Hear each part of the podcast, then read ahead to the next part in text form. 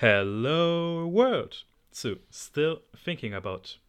Und wir haben jetzt schon sehr viele Folgen miteinander durchgemacht, genossen, unsere Zeit verschwendet, Schrägstrich, vergeudet, Schrägstrich, erleuchtet. Und deswegen will ich euch ein Geschenk mitgeben. Und zwar die wundervolle Stimme von Yves Simon.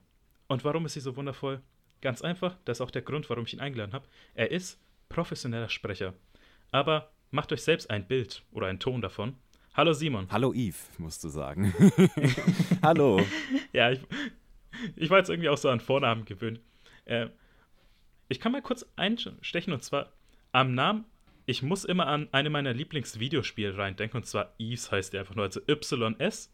Und da schließt sich auch der Kreis, weil diese Spielerei hat vielleicht den besten Soundtrack, den ich jemals in einem Spiel gehört habe. An alle da draußen nach dem Podcast auf YouTube gehen und einfach mal anhören.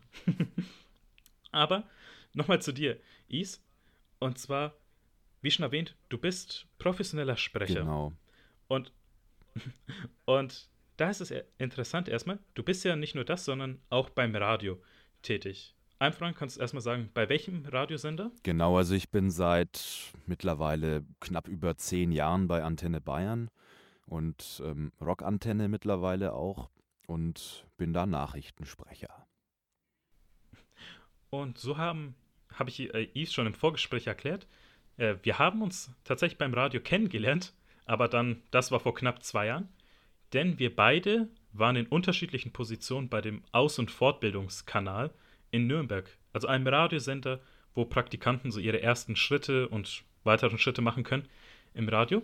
Während ich als Redakteur und Moderator da war, hast du Workshops gegeben äh, für Sprecher da. Und ich würde dich erstmal gerne fragen, wie kam es dazu, dass du überhaupt beim Radio, äh, beim Radio gelandet bist, will ich jetzt nicht sagen, sondern zum Radio kamst? Also die Geschichte hat im Grunde im Jahr 2007 angefangen.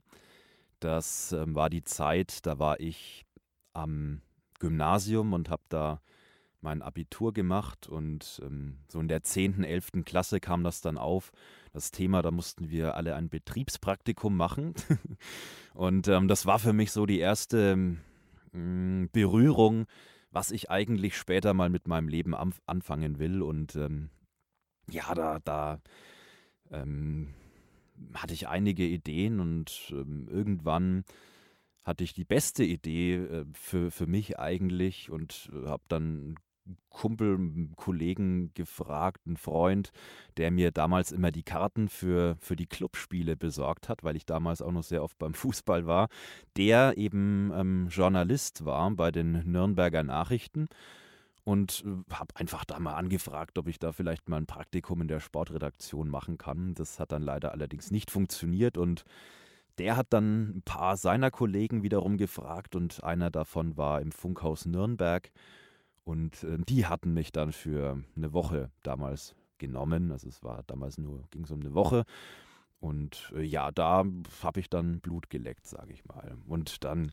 Man muss ja sagen, für das Funkhaus Nürnberg, da sind ja mehrere Radiosender genau. stationiert, unter anderem äh, Radio Gong, Energy und Charivari. Also Ener Energy nicht, F. Aber N1, N1 genau, N1 ist mal da, ich glaube, es sind vier oder fünf. Sie haben noch einen Digitalsender, glaube ich, auch mittlerweile. Aber ja, also vier Sender, die man jetzt kennt, würde ich mal sagen. Genau. Und bei welchem hast du dann diese Woche das gemacht? Das war eigentlich bei, bei allen, kann man sagen, weil es damals noch eine Sportredaktion gab. Und die war für alle ähm, Sender zuständig. Also das lief aber hauptsächlich dann bei Gong. Ähm, die waren damals oder sind, glaube ich, auch immer noch Medienpartner vom, vom ersten FC Nürnberg.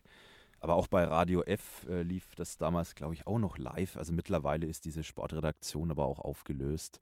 Die gibt es, soweit ich jetzt weiß, nicht mehr. Wobei ich auch da nicht mehr so tief drin bin. Ich habe zwar immer noch äh, Leute, die ich da kenne, natürlich auch, aber ähm, bin da ja jetzt nicht mehr oft. Und im neuen Funkhaus, das es mittlerweile gibt, war ich persönlich auch noch nie in der Haus. Kenne nur das alte Funkhaus. ja, aber im Radio Gong aber Radio Gong, ich mag sie, vor allem persönlich, weil ich habe auch mal im Funkhaus gearbeitet bei äh, N1 und ich sag so, bei N1 war ich jetzt nicht so glücklich, ich werde auch jetzt nicht ins Detail gehen, weil man lässt halt nicht über ehemalige Arbeitgeber. Auf jeden Fall habe ich mich dann immer mit den Redakteuren und Moderatoren von äh, Gong unterhalten und irgendwann hat der Chefredakteur, ich weiß nicht mehr, wie heißt er nochmal, also der Hauptmoderator? Hm, also ich kenne zu meiner Zeit war da der, ich glaube, Guido Seibelt, der auch. Guido, Guidos, genau. Guido war es. Und der hat irgendwann mal, als wir uns unterhalten haben, gemeint so, ey, du bist beim falschen Sender, du hättest zu uns kommen sollen. bist du, bist du Rockmusik-Fan, ja? ich habe halt, keine Ahnung, einfach so mit den Themen und mit den Leuten, die bei Gong waren, mehr gewiped als jetzt die mit bei N1. So, N1 war mehr so, bisschen mehr mainstreamiger, ein bisschen gechillter. So, und bei Gong war es halt mehr so, okay, wir können es einfach machen, was wir wollen. Ja, und, und, aber von der Musik her bist du dann auch eher so der Rockmusiker. äh, ja, ich war damals noch Rock-Fan. Linkin Park bis heute noch meine liebste Band. Und ich weiß nicht, wie es, würde ich gerne wissen, wie so dein Musikgeschmack ist, weil bei mir ist mittlerweile äh, die Tore der Hölle sind geöffnet. Ich höre alles einfach. Und ja, mit alles meine ich von irgendwelchen Pops, cheesigen Pop-Songs bis hin zu mongolischen Kehlkopfgesang. das habe ich aus Prinzip. Ich habe extra einen einzigen mongolischen Kehlkopfgesang aus Prinzip in meine Playlist genommen, um das zu behaupten. nee, also mal. Deswegen würde ich. Ich würde dich fragen, wieso dein Musikgeschmack ja, ist. Also, so würde ich es jetzt, ganz so würde ich es, also mongolischen Kehlkopfgesang, muss ich ehrlich sagen, da habe ich jetzt nicht im Ohr. Keine Ahnung. Aber, da kommt der Hipster einfach mir, keine Sorge. Ähm, also ja, da wo das passt, kann ich mir das auch vorstellen. Also bei, bei mir ist es eigentlich schon trotzdem ähnlich. Also ich höre fast alles. Ähm, da kann Oldies mit dabei sein. Also ich bin wirklich auch ein großer Fan von, äh, von den Beatles und den Rolling Stones noch aus der Zeit. Also ich bin da auch jemand, der der auch äh, von der Studiotechnik tatsächlich her auch auf so alte Geräte teilweise zurückgreift, weil ich da der Meinung bin, ähm, dass es da einfach einen super Sound gab, auch zu der Zeit, der jetzt auch wieder irgendwie in Mode kommt langsam, dieser alte Röhrensound. Ähm, aber ja, also natürlich, ich höre am, am, liebsten, also das, was ich wirklich am meisten höre, das sind irgendwie schon die Charts, ähm, auch so ein bisschen Hip-Hop teilweise, ähm, Rockmusik auch. Ähm, ist relativ bunt gemischt. Also was ich jetzt ausschließen würde, das wäre irgendwie so Schlager. Das ist so nicht so meins, das ist mir dann irgendwie ein bisschen zu, zu seicht und auch ein bisschen zu peinlich. Ähm, ist aber auch eine persönliche Meinung natürlich. Also das sind die Texte, vielleicht auch nur, weil man sie versteht, weil sie eben meistens auf mhm. Deutsch sind und ähm, ja, bei den, bei den Charts äh, hörst, also, weiß ich nicht, man hört dann oft mittlerweile ja auch eher auf die, auf die Produktionen, gerade die modernen Sachen, ja, teilweise eher die DJs, auch die Stars als die Sänger äh, hört man dann oft vielleicht nicht so auf den Text. Aber, also Schlager war noch nie meins, aber sonst bin ich, glaube ich, auch ein bisschen, bisschen befreit. Außer vielleicht Heavy Metal ist vielleicht jetzt auch nicht so meins, aber Rockmusik als solche geht auch immer. Bevor wir aber zum großen Thema wieder zurückkommen, wollen wir einfach mal kurz ein kleines Spiel machen. Ähm, wir können gleich nachschauen. Was sind die drei letzten Songs, die wir jeweils gehört haben? Puh die letzten drei ist echt irgendwie schwierig. Also ich kann mich, äh, kenne die Playlist, die jetzt bei Antenne natürlich läuft und ähm, was jetzt die drei letzten Songs waren, die da, bevor ich verschwunden bin beim letzten Mal liefen, weiß ich nicht. Seitdem habe ich jetzt eigentlich nichts mehr gehört, muss ich sagen.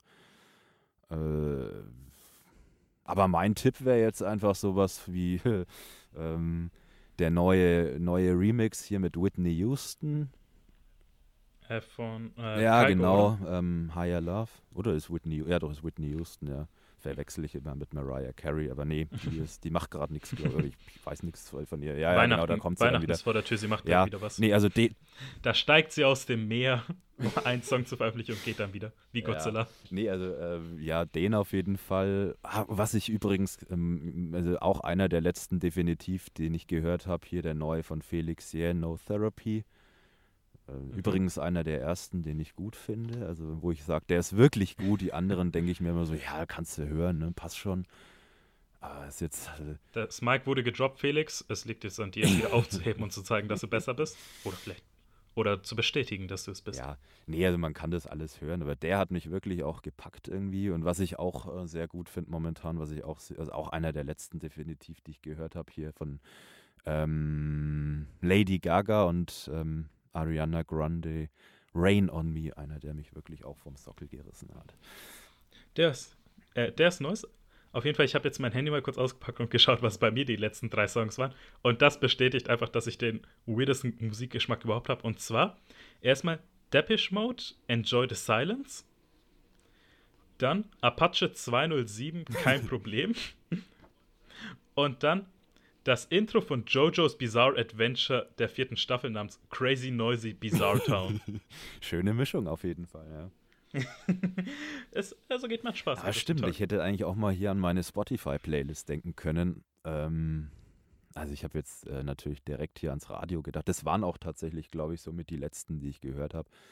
Aber wenn ich jetzt so an meine Playlist bei Spotify denke, also ich bin tatsächlich auch ein Fan von Sia, läuft zwar auch sehr oft im Radio.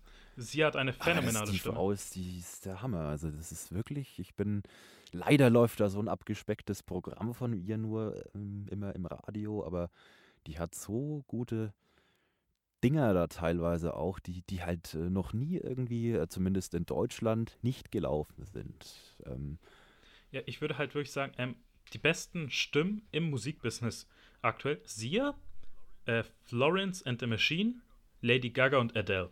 Change ja. my mind. Also Adele ist also von der Stimme her natürlich auch Bombe, ne, muss man sagen. Also es ist jetzt nicht so hundertprozentig mein Geschmack, weil das immer so ein bisschen schwer ist. Gut, Sia teilweise von den Texten auch, aber irgendwie kann dir nicht sagen, die Frau hat irgendwas, was mich total erreicht. Und bei Adele ist ähm, das ähm, irgendwie werde ich da traurig. Kann dir nicht sagen, warum, aber ich so. äh, er ist immer Hello, so ein bisschen, so ein bisschen ja, genau. melancholisch. Genau. Aber was mir gerade noch einfällt, also was ich ähm, tatsächlich auch auf bei Spotify runtergeladen habe an, an, an, ähm, als Playlist ist, also neben Sia, ähm, also die Beatles. Und dann habe ich noch ähm, teilweise auch von Frank Sinatra was auf dem Handy. Äh, ist auch irgendwie geil finde. Also das ist irgendwie auch, also kann dir echt auch nicht mal sagen, warum, aber irgendwie ähm, auch irgendwas, was mich so, es macht irgendwie eine entspannte Stimmung bei mir so. Und ich, ähm, ja, habe auch sonst noch, ähm, ja, Chart-Playlists natürlich schon auch auf dem Handy drauf. Also dann jetzt von den Songs wieder, wollten wir eigentlich nur kurz ansprechen, wurde doch länger. Ähm, zurück zum Thema und zwar, wie du dann zum Radio kommst. Du hattest deine eine Woche im Funkhaus und wie hat das dann dazu geführt, dass du hauptberuflich beim Radio dann angefangen hast? Also das war in der Woche, hat sich rauskristallisiert, ähm, ach der Junge, der kann eigentlich ja sogar ganz gut texten. Das kann man ja eigentlich sogar nehmen teilweise direkt. Und ähm, ähm vom Sprechen her muss ich sagen, war ich damals noch gar nicht so. Also ich spreche auch total fränkisch privat, also das hört man vielleicht so ein bisschen, aber ich bin wirklich mittlerweile, ich kann auf Knopfdruck switchen. Also wenn ich jetzt keinen Text vor mir habe, fällt es mir so ein bisschen schwerer vielleicht. Also vielleicht hört man das jetzt auch so ein bisschen noch durch. Ähm, ich finde das Aber super witzig, dass wenn meine Freundin so mit ihren Freunden aus der Heimat telefoniert, dann wechselt sie sofort zu sehr starkem Hessisch. ja, das, also das, das kenne ich auch. Also das ist bei mir auch so. Und ähm, äh, was wollte ich jetzt? Achso, genau, wie ich dann zum Radio. Also ähm, dann gab es irgendwann noch eine zweite Woche auch im Funkhaus Nürnberg oder ich glaube sogar nochmal zwei Wochen, ein Jahr später auf jeden Fall war ich nochmal exakt in der gleichen Redaktion. Und da habe ich auch viel mit ähm, meiner ersten Sprechtrainerin zusammengearbeitet, die da auch im Funkhaus in der Sportredaktion gearbeitet hat. Ähm, das wusste ich damals aber noch nicht, dass es meine erste Sprechtrainerin wird, weil ähm, nach, dem, nach dem Abi war eigentlich mein erster Schritt zum AFK, da wo wir uns kennengelernt haben, was ich leider ähm, peinlicherweise gar nicht mehr weiß, weil in meinen Workshops irgendwie gefühlt irgendwie 800 Leute schon waren. Muss ich mich direkt entschuldigen. Man muss es wirklich sagen, man muss sagen, das war, ich glaube, Februar, März 2018. Wenn du dich erinnert hättest, dann hättest du meinen größten Respekt ja, verdient. Weil wir haben uns einmal, ich glaube, für eine Stunde und das war vor zwei, zweieinhalb naja, Jahren gesehen. Das ist bei mir so, da kommen fünf Leute und stellen sich vor, hi, ich bin der Michi, ich bin der Stefan, ich bin der Andi, ich bin äh, der Matthias. Weiß ich nach, nach drei, drei Minuten nicht mehr, wer jetzt der Matthias und wer äh, der Michael oder wie auch immer war. Also wahrscheinlich habe ich es jetzt schon wieder vergessen, welche Namen ich gerade aufgezählt habe. Also Namen bei mir ganz schlimm, Zahlen kann ich mir ganz gut merken und Gesichter kann ich mir auch merken. Also wenn ich ähm, jetzt irgendwie, ähm, also aber auch nicht immer, also in den Seminaren ist auch teilweise schwierig, ich, ich komme schon wieder vom Thema weg, aber ja, Also auf jeden Fall. Du kannst so viel abschweifen, von, von, wie du willst, keine Sorge. Also Bilder kann ich mir manchmal auch merken. Also wen, mit wem ich mich zumindest mal unterhalten habe, längere Zeit, äh, das kann ich mir merken, wenn ich dann das Bild habe. Aber wer jetzt da auch an der Uni da, das sind ja immer gleich 50 Leute oder so in einem Kurs. Also da, da bin ich mir auch nicht mehr so sicher. Außer jemand meldet sich ganz oft oder so, dann wahrscheinlich hast du dich nicht gemeldet oder so. Wahrscheinlich. also wie ich dann zum Radio, genau, und da war ich dann beim AFK und habe halt im Grunde das gleiche gemacht wie du. Also ich habe da Nachrichten, ich habe produziert, ich habe Jingles damals auch produziert, diese Hook-Promos mit den, hier mit den äh, Musik, äh, das Spektrum, was beim AFK so lief. Also damals war es ja auch noch wirklich, da lief ja alles. Also nichts Modernes, also modern schon, aber nichts. Also ich kann beim Radio sagen, mir hat es deutlich mehr Spaß gemacht, Redakteur zu sein, als Moderator ja. zu sein. Wie war ja, es bei ja, dir? Ja, auch. Also ich bin kein Entertainer, würde ich jetzt mal behaupten. Also bei mir war das relativ schnell auch klar. Ich glaube, ich war da zwar schon auch einer der besseren Moderatoren, dann, also ich habe da ja auch moderiert. Es hat mir auch Spaß gemacht, aber irgendwie ähm, war ich da immer so unzufrieden auch mit mir selber, weil ich ähm, ja, weil ich irgendwie immer ein bisschen mehr Zeit brauche, dann irgendwie mir zu überlegen, wie jetzt hier der perfekte Break an der Stelle wäre. Und dann war oft halt einfach auch der Input, den ich da bekommen habe, irgendwie die Töne, die Infos, die ich da hatte, die waren irgendwie, da konnte ich oft nichts mit anfangen dann in der kurzen Zeit, um da was Schönes draus zu machen, sage ich jetzt mal. Also wenn ich jetzt die Sendung gut vorbereiten würde, glaube ich, wäre die schon ganz gut, aber na, da, da in dem Live-Betrieb und dann teilweise hatten wir ja auch kaum Personal, also außerhalb der Ferien war beim AFK, äh, also war ich und noch drei Leute oder so und da war dann, ja, da waren dann halt einfach auch oft so Sachen ähm, eingeplant, die Mai kann man hören, aber muss man auch nicht vielleicht. Aber ähm, nee, und Nachrichten, das, das hat mir einfach Spaß gemacht. Also ich bin jemand, der wahnsinnig ähm, politisch auch interessiert ist, also nicht politisch aktiv, das nicht, aber interessiert und ähm, an der Gesellschaft interessiert, am Wohl der Gesellschaft interessiert. Also ich entscheide auch gerne, was jetzt wichtig ist, genau jetzt in dieser Stunde, in dieser Minute. Und das macht mir Spaß, Themen rauszusuchen und zu recherchieren und dann so aufzubereiten, dass die Leute das auch verstehen. Also ähm, ich finde, das ist auch so ein bisschen die Aufgabe vom Radio, dass man dann halt einfach auch Themen, die ähm, sonst, ja, also wenn ich dir jetzt irgendwie irgendeinen Konflikt, der ist weit weg oder so, ähm, wenn man da mal das thematisiert, also beispielsweise irgendwie in Afrika, irgendwie die Lage in irgendeinem so Land, bestes Beispiel ähm, hatten wir, hatten wir ähm, ein Thema irgendwie, Robert Mugabe ist gestorben. Sagen viele hier. Hä, was, wie, wer, was willst du von mir? Das, den kennt keiner, ja. Oder kennen, also ich kenne ihn schon. Der ein oder andere vielleicht, der zuhört, kennt ihn auch. Aber die breite Masse sagt so, ja, klingt afrikanisch, aber wer ist denn das? Ja.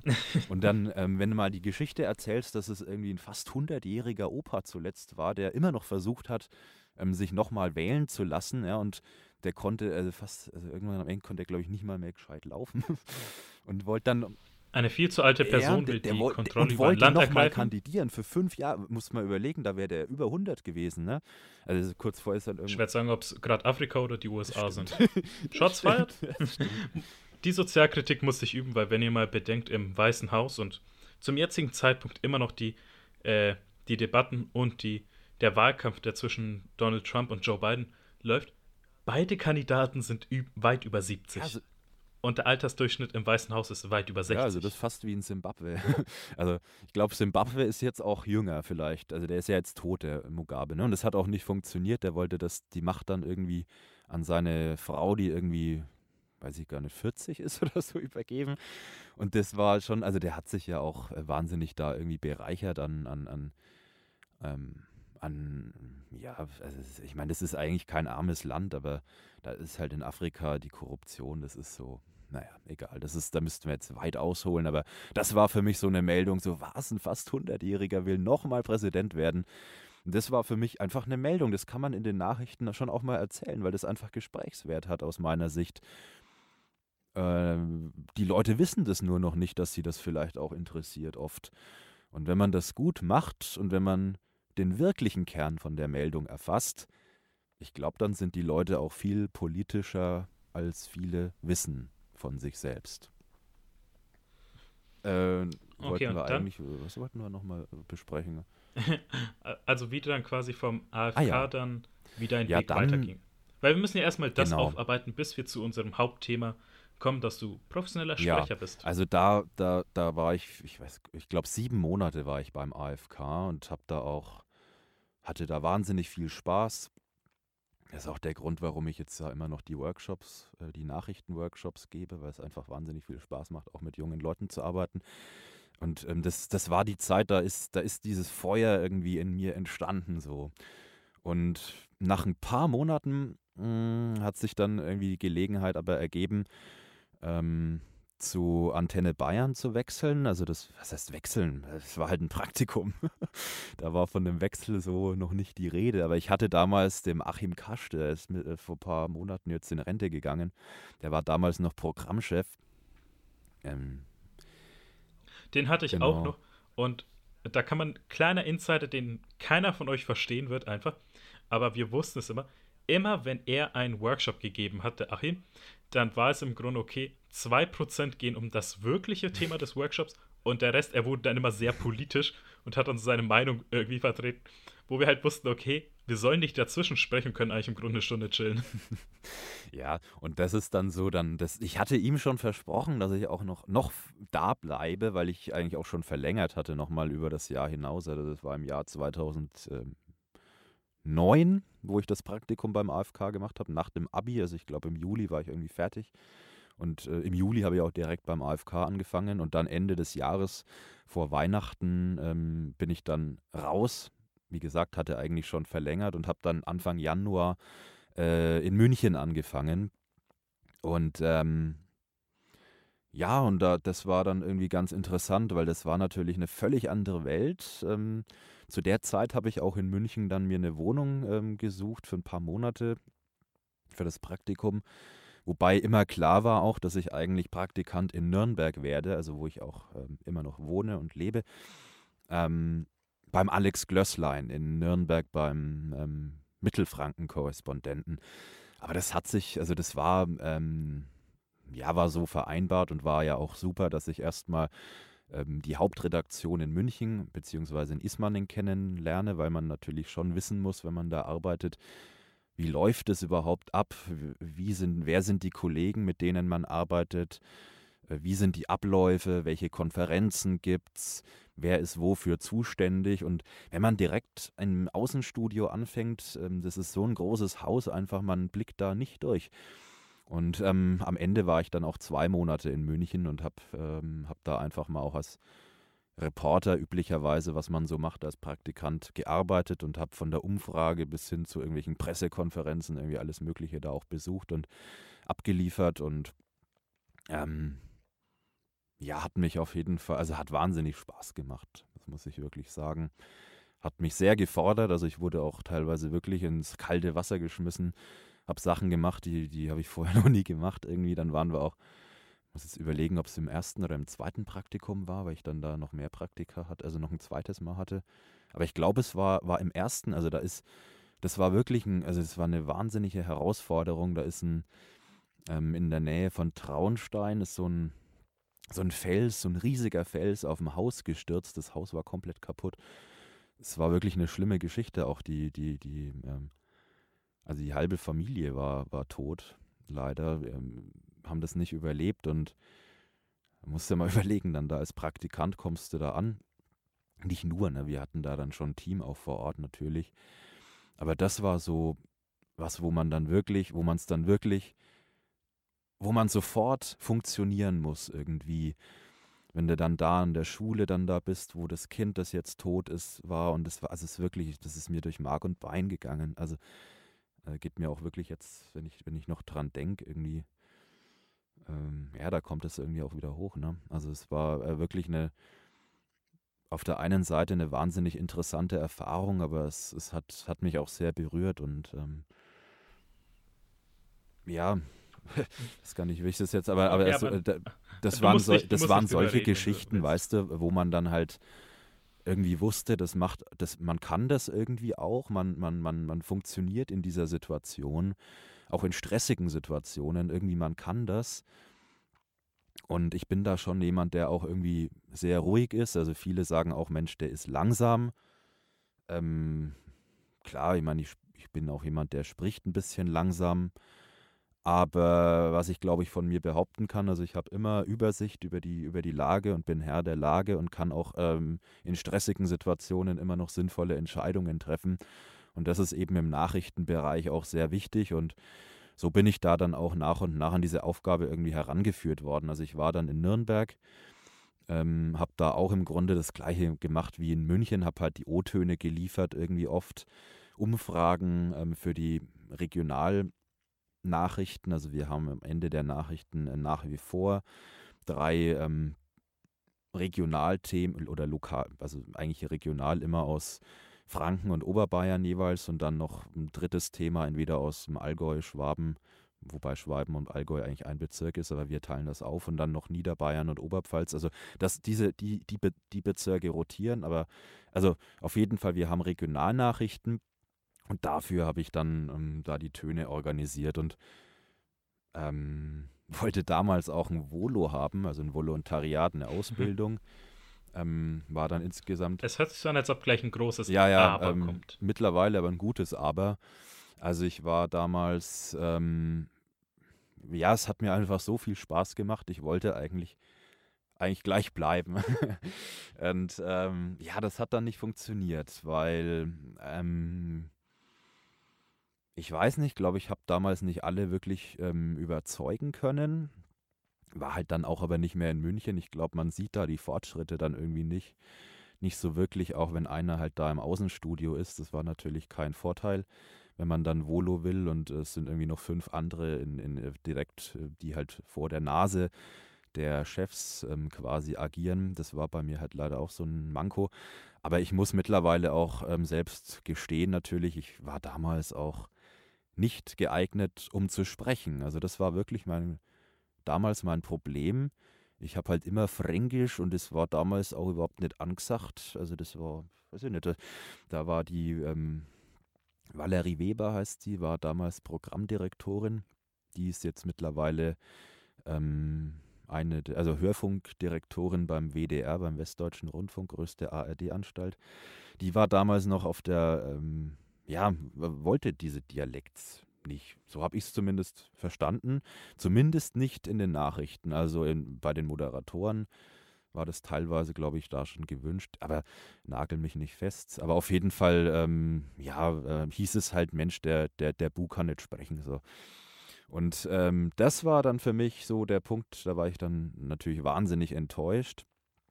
Ähm, habe dann auch angefangen zu studieren in Eichstätt, Journalistik und Politikwissenschaft an der katholischen Uni, wobei ich evangelisch bin, aber egal, spielt keine Rolle. Wie bist du dann da Ja, reingekommen? das ist die nächste spannende Geschichte, weil, also ich, also ich meinte eigentlich eher, ob da wirklich so ein Ausschussverfahren haben, du musst nein, nein, also sein, um katholisch nicht. Also was, was ähm, definitiv wichtig war, ähm, dass man halt ein Vorpraktikum hatte, aber das war jetzt bei mir das aller, aller, aller kleinste Problem. Also drei Monate waren, ähm, aber das hatte ich, hatte vom AFK ja schon sieben Monate und dann nochmal von Antenne Bayern sieben Monate, vom Funkhaus war es dann irgendwie, waren es keine drei Monate, aber ich glaube summa summarum irgendwie auch drei, vier Wochen noch. Also da, das, das war überhaupt kein Problem. Ähm, was halt eher das Problem war, ich bin erst auch abgelehnt worden im ersten Durchlauf, weil ähm, der Studiengang nur 25 äh, Plätze hatte. Der ist sehr praxisnah und deswegen auch sehr limitiert, einfach wegen den Ressourcen, ist ja klar. Und dann hatte ich aber das Glück, dass die auf 50 aufgestockt haben, spontan. Zumindest war es mein Eindruck, aber ähm, es ging dann relativ fix. Ich war da noch in der Türkei im Urlaub mit meinem Vater und war da auch in dem Urlaub relativ, ähm, ja, also äh, war froh, dass ich mal rausgekommen bin aus dem Ganzen, mich mal ein bisschen ähm, sammeln konnte auch, was ich jetzt, wie es weitergeht und so. Das war eine ganz spannende Phase damals und ja, da ka kam ich aus der Türkei heim und äh, machte am Abend irgendwie mein E-Mail-Postfach auf und dann kam da so eine Mail, ja, dass jetzt der Studiengang irgendwie auf 50 aufgestockt äh, wird und ähm, lustigerweise die zweiten 25, also die zweite Hälfte der Plätze, die noch nicht vergeben war bis dato, an diejenigen vergeben wird, die am schnellsten sich vor Ort einfach eintragen. So, und ähm, du musst vorstellen, ich, ähm, ich, ich habe es am Abend, habe ich es gar nicht mehr gelesen, glaube ich. Also ich habe die Mail am Abend noch gesehen und dachte mir, das wird halt nochmal irgendwie eine Absage oder irgendwas sein. Ich habe es erst am nächsten Morgen, habe ich die Mail wirklich erfasst und gelesen.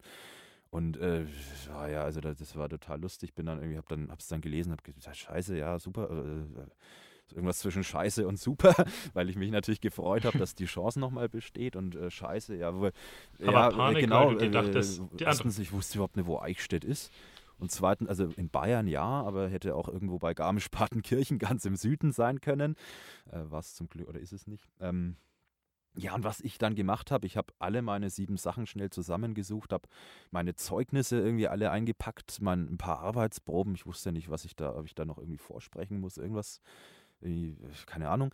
Also auf jeden Fall Praktikumszeugnisse, alles ins Auto und bin ins Auto gestiegen und habe dann irgendwie Eichstätt äh, und Uni äh, ins Navi eingegeben und wusste wirklich, wie ich im Auto saß, nicht fahre ich jetzt irgendwie einen halben Tag oder bin ich in einer halben Stunde da. Also es war lustig und dann bin ich losgefahren. Und ja, nach einer Stunde war ich dann irgendwie da und konnte mich da eintragen. Also es ist in der Nähe von Ingolstadt, nur um das mal aufzulösen, im Altmühltal, 30 Kilometer äh, nordwestlich, glaube ich. Nagel mich nicht, äh, nordwestlich, glaube ich, also im Altmühltal. Also beim das Studium kann man bestimmt zusammenfassen, einfach du hast dann gelernt, mehr Erfahrung gesammelt genau, und mich bist Wort, ein besserer Journalist geworden. Also ja, genau, also definitiv nicht, was das Sprechen angeht. Also das ähm, Das ist jetzt ein interessantes Ja, also Thema, es- weil wie hast du es geschafft von wie du ja hier ein paar Mal gefränkelt hast, stark das Fränkisch können wir jederzeit wiederholen, also das ist überhaupt kein Problem. zu eigentlich sauberem Hochdeutsch. Wie hast du das, Das geschafft? war, also ähm, Uni, ähm, sag mal, ne, Wissen, wie funktioniert die Medienwelt, wer ist wofür zuständig, was sind die, äh, also wir haben auch praktisch gelernt, wie schreibe ich, wie texte ich, wie funktioniert Fernsehen und so. Sprechen gab es mal ein Seminar, da waren aber 30 Leute oder 50, also alle 50 oder es war, ich glaube, in zwei, drei Gruppen aufgeteilt, aber also es war, war sicher auch mal schön, dass man das da hatte, aber keiner hat dadurch professionelles Sprechen natürlich gelernt. Also da lernt man halt so ein paar so absolute Basics, äh, Betonungen und so, was, wie viel man betont und wo und wie und was, ist alles wichtig, aber ähm, auf die Individualität des Einzelnen konnte man da nicht eingehen, war aber auch nicht der Anspruch. Und bei mir war das so, also ich habe im, war dann natürlich raus bei Antenne Bayern, ähm, habe dann im ersten Semester studiert. Ähm, irgendwie muss ich aber schon da irgendwie wohl einen Eindruck hinterlassen haben. Also äh, allein schon, weil ich äh, halt mich da dann für das Volo irgendwie spontan doch irgendwie beworben habe und irgendwie ähm, offensichtlich der Alex äh, Glösslein, ähm, den ich auch wirklich, glaube ich, sehr vieles zu verdanken habe, ebenso wie dem damaligen Chefredakteur Detlef Kuschka. Also ich habe auch dem aktuellen natürlich viel zu verdanken.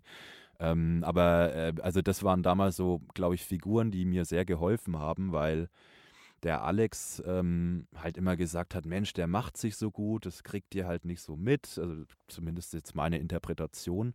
Und ähm, der damalige ähm, Chefredakteur, der, der mich da, also der mich da überhaupt für das Praktikum spontan irgendwie noch genommen hat, ähm, der mittlerweile auch, ich glaube, irgendwie freier Berater oder was ist, Detlef Kuschka heißt der. Und das war, also ähm, das, der, da wusste ich nie genau einzuschätzen, mag der mich jetzt oder nicht. Mittlerweile, glaube ich, ähm, habe ich ihm sau viel zu verdanken. Leider konnte ich es ihm noch nie sagen, aber das war halt irgendwie ähm, dann so der Punkt nach dem ersten Semester, wo ich einfach ähm, dann nochmal da eine Chance bekommen habe. Vermutlich eben wegen den beiden, die halt dann gesagt haben, komm, ähm, lassen wir ihn halt nochmal ein Praktikum machen. Und dann war ich in den ersten Semesterferien, ähm, die ich hatte, nach dem ersten Semester dort und habe, ähm, ja, also war nicht in Nürnberg, war dann in Ismaning vor Ort und habe dann auch lustigerweise der erste Beitrag für die Nachrichten, diese Bayern-Reporter, diese Regionalnachrichten, die da am Ende der, der Nachrichten laufen, ähm, sofort genommen. Das, das lief sofort. Und was war passiert? Also natürlich, ähm, ich habe es gerade ja mal angedeutet, ähm, die ähm, Sprechtrainerin, die erste, die ich hatte, ähm, Monika Werft, habe ich auch sehr viel zu verdanken. Funkhaus Nürnberg, ähm, alte Sportkollegin, ich glaube, sie ist immer noch da.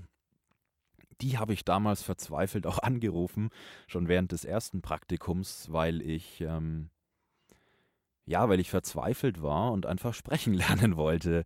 Und mit der Moni habe ich am Wochenende im Funkhaus immer, ähm, ja, da, es waren ja nur ein paar Wochen, aber wir haben uns da gut verstanden. Die hat halt auch immer gesagt, es ist ganz gut, was du da machst. Und ähm, ja, die habe ich angerufen, weil ich wusste, dass sie eben auch Sprechtraining im Funkhaus gibt und aber auch für, also einfach so. Und die wohnt, wohnte, wohnt, ich weiß nicht, wie es gerade ist bei ihr, aber ich glaube in Pürbaum, das ist irgendwo in der Oberpfalz. Und da bin ich dann ähm, einfach hingefahren ein paar Mal, habe mit ihr vereinbart. Die hat mir dann äh, für, für ganz gute Konditionen so das Gröbste ausgetrieben, sage ich mal, so das gerollte R, ja, das war also das damals mein Hauptproblem und halt auch ein bisschen diese Griffigkeit, die, die, die ähm, Buchstaben, die Worte richtig packen, nicht so schlampig irgendwie dann irgendwie, oder mal das hatte und das weiche B. Also das, weißt das waren dann alles so Sachen, ähm, da beschäftigt man sich einfach nicht. Das, ähm, man spricht und macht sich aber keine Gedanken, was man da eigentlich sagt. Und ähm, ich habe mir auch nie ähm, irgendwie damals oder früher Gedanken gemacht, wie ich eigentlich nach außen hin rüberkomme. Ähm, das war dann da, da ähm, habe ich zumindest mal die gröbsten Dinge, ähm, die hat sie mir ausgetrieben, hat am Anfang wahnsinnig bescheuert geklungen. Also wenn du dir das, das R abtrainierst, das Gerollte, das klingt, das klingt nicht gut. Hast du da Tipps? Weil ähm, ich bin ja äh, als Stand-Up-Comedian oft in Berlin mhm. unterwegs und ich versuche es dann irgendwie Wörter mit R zu vermeiden, beziehungsweise es nicht so sehr ja, zu betonen. Also. So zum, Beispiel, so zum Beispiel mein Name, ich sage nämlich, ich heiße Adriano. So, das hat sich beschissen aber ich will halt das R nicht sagen, weil es mal dann sofort raus ist, mhm. dass ich aus Franken komme und dann ist, äh, ist man in Berlin jetzt nicht unbedingt so offen. Ja, das, also das ist eben immer der Punkt. Ne? Also man traut sich dann oft nicht und das war bei mir ja, also dadurch wirst du dann halt auch weniger selbstbewusst. Das war bei mir, glaube ich, auch so ein Problem damals nach der Schule. Aber äh, also eine der Übungen, die ich da hatte, war definitiv beim Zähneputzen einfach gurgeln mit Wasser. Weil man da, also da, man, man spricht da natürlich kein R, aber ähm, das ist genau die Stelle, wo das, das Zäpfchen R im Hals gebildet wird. Hier hinten am, am, ne, am oh, wie nennt man das Ding da, an diesem Segeldingsel da? Also meine spricht, meine aktuelle, die würde mich killen, wenn ich das jetzt nicht weiß. uh, sorry, aber ähm, da, da, wird das gebildet. Und ähm, weißt du, wenn du immer das R vorne sprichst, so mit der Zunge, so dieses ne, vibriert, die Zunge geht nach, von oben nach unten und flattert dann da so, ähm, dann weißt du gar nicht, wie das richtig geht. Es ist wirklich, also es, es, es fällt einem dann erst auf, wenn man es irgendwie lernt. Und ähm, da wurde mir plötzlich bewusst, ach, da hinten muss ich irgendwas machen. Und dann, da, da hilft dann wirklich nur Übung. Ähm, ganz viele Texte mit R und dann immer so hinten so, das da so bilden irgendwie. Das klingt, das, das, was ich eben gerade meinte, so, das klingt dann erstmal wahnsinnig krank, ja. Das klingt dann immer, als hätte man irgendwie die, die, die, die übelste Erkältung.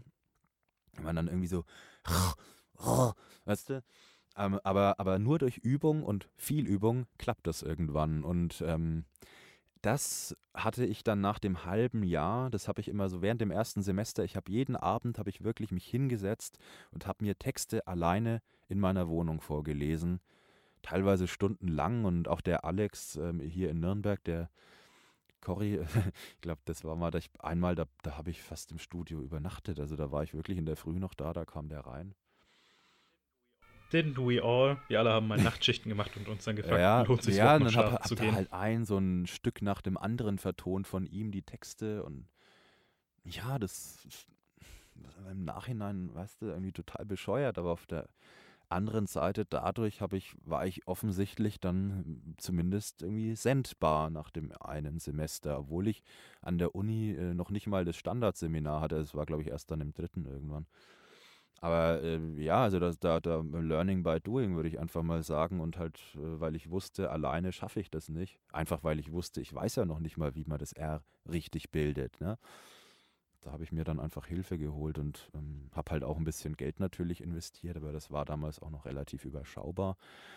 Hat mir aber irgendwann dann auch nicht mehr gereicht, muss ich sagen. Also, ähm, weil ich auch noch andere Baustellen hatte. Also das R war jetzt, glaube ich, das auffälligste und halt das T, D, und aber dann irgendwann ging es weiter, dann kam noch, ah, du hast noch da Probleme. Also ich habe dann ja auch bei der Antenne sehr schnell sehr liebe Kolleginnen und auch Kollegen kennengelernt, ähm, die, die einfach, ähm, die einfach ähm, ja schon sehr lange im Geschäft waren und dann noch gemeint haben, so Mensch, du hast eine super tiefe, angenehme Stimme eigentlich schade halt, dass, dass man immer noch, also dass es nicht, noch nicht so optimal ist.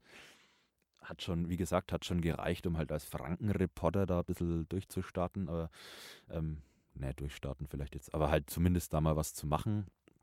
Aber äh, ja, also Nachrichten sprechen, vor allem live, ja, das, da war noch nicht dran zu denken. Und ähm, dann hat mir eine Kollegin bei der Antenne, eine Sprechtrainerin, eine Freundin empfohlen, Caroline Dufresne, weiß gar nicht, ob ich es richtig, äh, äh, ähm, die in Ismaning ist. Und die hat mich wirklich dadurch alle möglichen Übungen durchgetriezt. Mein Problem auch ähm, das stimmhafte S, S und das stimmlose S habe ich damals nicht gekonnt. Ne? Also wusste ich, habe ich noch nie gehört auch vorher. und auch noch ein paar andere Sachen.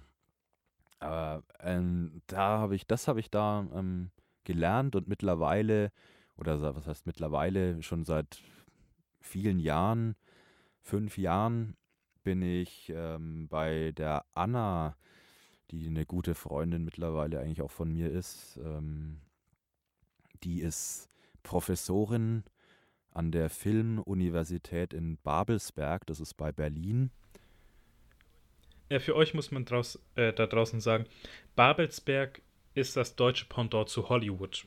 Also natürlich nicht im selben Ausmaß oder Qualität, aber es ist da, wo die meisten deutschen Filmproduktionen genau, entstehen. Das ist, ähm, also ja, genau, also Babelsberg, das sind diese Filmstudios und die Anna ist da Professorin fürs Sprechen eben und dafür die Schauspiel-Sprechausbildung auch verantwortlich und man muss sagen, also was natürlich, also es gibt ja keinen jetzt Musterweg, wie man Sprecher wird. Also das ist jetzt keine be geschützte Berufsbezeichnung. Ja, eigentlich kann sich jeder, jeder, jeder, der irgendwie den Mund aufmachen kann, als Sprecher bezeichnen. Aber ich bin halt. Und das ist eigentlich jetzt die perfekte Überleitung, weil du bist ja neben deiner Arbeit beim Radio auch professioneller Sprecher und deswegen können wir jetzt dann darauf hin, äh, endlich ja. hinkommen. Und zwar äh, ich weiß nicht, willst du noch kurz das Thema Radio was abschließen? Ja, das wir sagen? gleich aber noch mit, mitmachen. Also das, das war im Grunde, also 2015 ähm, hat es dann angefangen, bei mir einigermaßen professionell zu werden. Professionell, ähm, weil ähm, da war ich wirklich dann so weit, dass man sagen kann, okay, die, die gröbsten Dinger waren jetzt wirklich draußen. Also da war ich dann schon deutlich besser, auch als Kollegen teilweise. Und da ging es dann eher noch um so Kleinigkeiten, um, um, um den richtigen Sprechfluss, ähm, Variation mit dem Tempo, dass man mal gewisse Dinge weglesen kann. Auch es war halt alles immer sehr auf Nachrichten fixiert, weil ich da einfach ähm, jahrelang dann bei der Antenne nach meinem zweiten Praktikum, das wollte ich eben noch fertig erzählen, auch ähm, bin ich dann als freier Mitarbeiter da gelandet und habe dann da am Wochenende auch einige Jahre die Samstagsshow mit damals Stefan Meixner noch ähm, in der Früh begleitet als Redakteur mit einem anderen Nachrichtenkollegen, der damals da die Nachrichten live gesprochen hat. Ähm, Moment, wo wollte ich jetzt nochmal hin? Genau, das habe ich dann noch gemacht und war dann irgendwie auch noch Verkehrsredakteur. Und aber dass ich wirklich dann live auf Sendung war, das ist seit 2015. Und da würde ich mal sagen, seit dem Moment war ich eigentlich relativ professionell. Und, ähm, und etwas, was dich ja, wo man sagen kann, ein USP, den du hast, du hast dein eigenes Aufnahmestudio, dein eigenes Tonstudio. Genau. Ja, also Richtig? ich stehe da gerade auch, also man sieht das leider hier nicht so. Kannst du mal schauen, ob du ein Bild irgendwie findest. Ich kann dir auch eins geben. Äh, Auf jeden Fall, ähm, erstmal so einfach simpel gefragt, hast du das alles selber aufgebaut oder Ja. wie hast du das geschafft? Ja, also das ist jetzt auch eine lange Geschichte eigentlich, ähm, die man aber nicht unbedingt erzählen muss. Ähm, Hauptproblem im Grunde, um es kurz zu sagen, also ich, ich wohne in Nürnberg, arbeite ja aber in Ismaning, was ähm, 165 Kilometer entfernt ist. Und aus diversen Gründen hat es sich irgendwie nicht ergeben, dass ich, dass ich da runterziehe nach München. Ne? Also zum einen ist natürlich da unten alles wahnsinnig teuer. Äh, ich hatte nach dem Studium auch eine, eine Freundin, die auch in Nürnberg gelebt hat. Also es gab einige Faktoren, warum ich nicht so direkt nach München jetzt wollte. Und ähm, irgendwie hat sich das dann so ergeben, da war ich dann an so einem Punkt und es war dann, das hat sich einfach dann über die Jahre kristallisiert, ähm, auch Kollegen, die einfach gesagt haben, Mensch, du musst eigentlich, musst du, musst du sprechen, also du musst das machen. Und ich, ähm, ja, und ich war ja auch als Kind, also das, das, das war mir damals noch nicht so bewusst, aber ich war, ähm, ich habe mit fünf oder mit, mit, ähm, mit sechs, ähm, da konnte ich noch nicht mal schreiben, äh, also richtig, und habe da schon Zeitungen für meine ganzen Verwandten gemacht und mit meinem Kassettenrekorder, den es damals ja noch gab, irgendwie mit so einem Mikrofon dran, so für Kinder irgendwie, habe da irgendwie irgendwelchen Sch- Schwachsinn einfach aufgenommen und habe das denen dann als, man kann sagen, den- mein erster Podcast vielleicht. ähm, oh, jetzt hat es hier geploppt, weil ich hier über den Dingsel drüber gesprochen habe. Also ja, ähm, das war so, weißt da, wenn man jetzt so drüber nachdenkt, war der Weg eigentlich sehr früh schon einigermaßen vorgezeichnet, dass ich irgendwie in die journalistische Richtung gehe. Und das mit dem Sprechen hat sich dann nach und nach einfach kristallisiert, weil ich mich auch einfach in dem Bereich professionalisiert habe und ähm, das eigentlich dann irgendwann auch wirklich mein Traum war. Ja, und es ist mein Traum und das werde ich auch konsequent wirklich bis zum Ende durchziehen. Ich werde mich auch weiter fortbilden. Also ich sehe mich jetzt nicht als der Profi. Ich habe zwar mittlerweile auch echt gute Auftraggeber, aber jeder muss immer sich noch weiterentwickeln. Keiner ist irgendwie am Ende.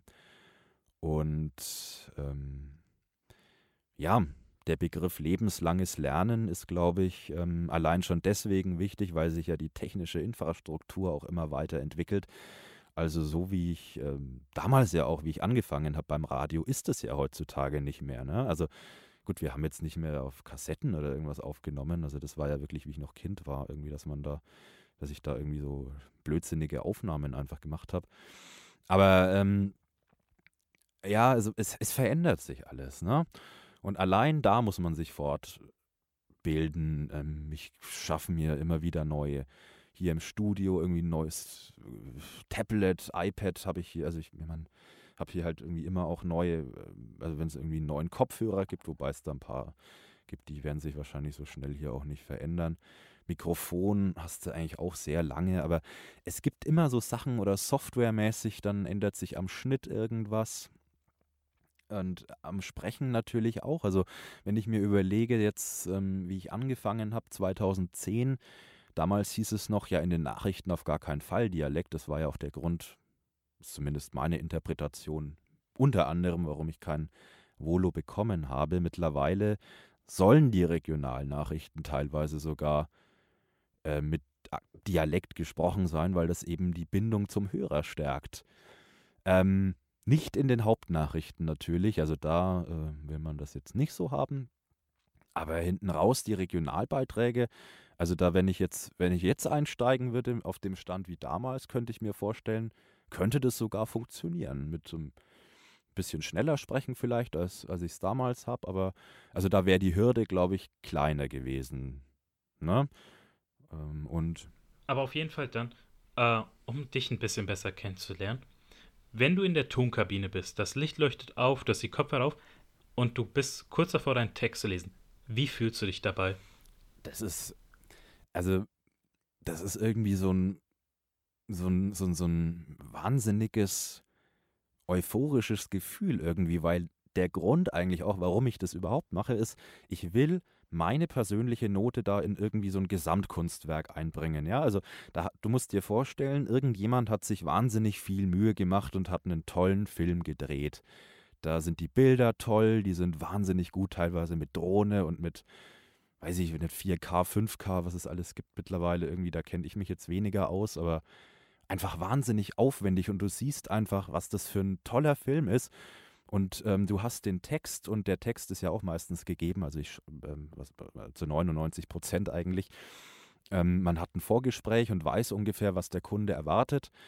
Und ähm, weil da können wir es ja auch ungefähr machen, äh, schon gleich damit so einschneiden. Und zwar, wenn du einen Auftrag hast, also jemand beauftragt dich, sagen wir jetzt mal einen Werbespot zu sprechen, wie genau läuft es ab von der ersten Nachricht bis hin zu das fertige Produkt, der fertige Text wird gesendet. Ja, also wenn jetzt irgendwie um, um, um, um irgendeinen Film geht ähm, oder ja, was auch immer, ähm, es kommt eine Anfrage. Hm, also ich bin jetzt kein Fan von irgendwelchen Datenbanken, ähm, weil ich einfach finde, da sind einfach ein paar tausend Leute drin. Also meine Erfahrung sagt mir darüber, kommen jetzt weniger Aufträge, sondern ich bin äh, wirklich einfach auch wahnsinnig gut vernetzt natürlich, weil ich jetzt für meine 31 Jahre, ähm, ja, irgendwie mein halbes Leben ja dann irgendwie doch irgendwie mit Radio zu tun hatte. Also Radio ist wirklich, glaube ich, meine Leidenschaft. Also das ist, und da, da in der Blase irgendwie ergeben sich dann immer Dinge. Also ich habe wahnsinnig viele Kontakte noch von der Uni in Eichstätt.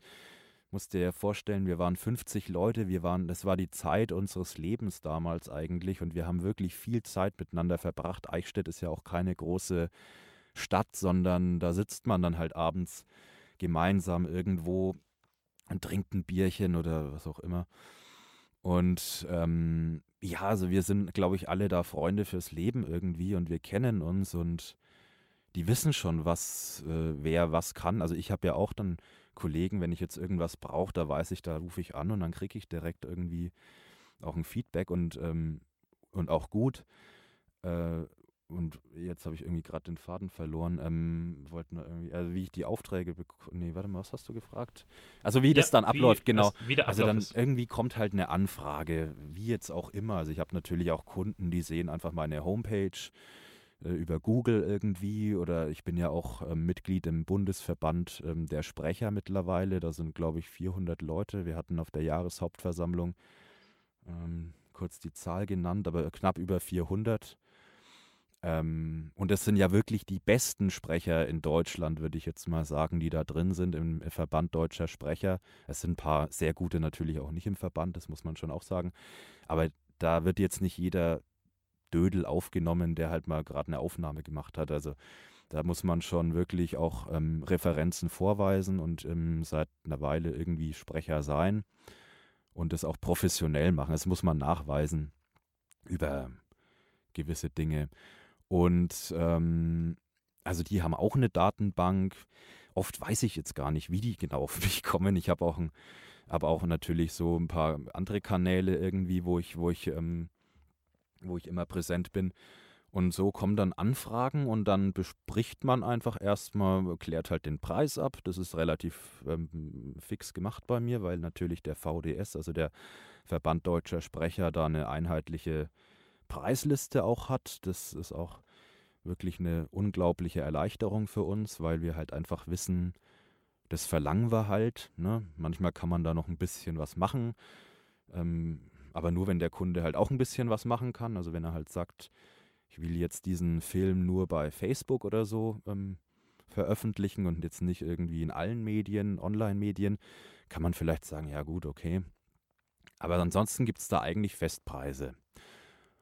Und genau, das klärt man halt ab und dann muss der Kunde halt entscheiden, leiste ich mir jetzt einen professionellen Sprecher oder mache ich es selber oder suche mir irgendeinen, der es vielleicht billiger macht. Ich meine, es gibt immer jemanden, der es billiger macht. Es gibt sicher auch jemanden, der es teurer macht. Zweideutigkeit nicht unbedingt, ja, wie ja, nicht unbedingt besser dann auch. Ich meine, es gibt natürlich auch junge Talente, klar, die halt, die dann vielleicht das halt auch, ähm, die da noch keine Sozialabgaben und irgendwas zahlen die es dann natürlich vielleicht auch günstiger machen können. Das ist schon immer klar. Also günstiger geht immer natürlich.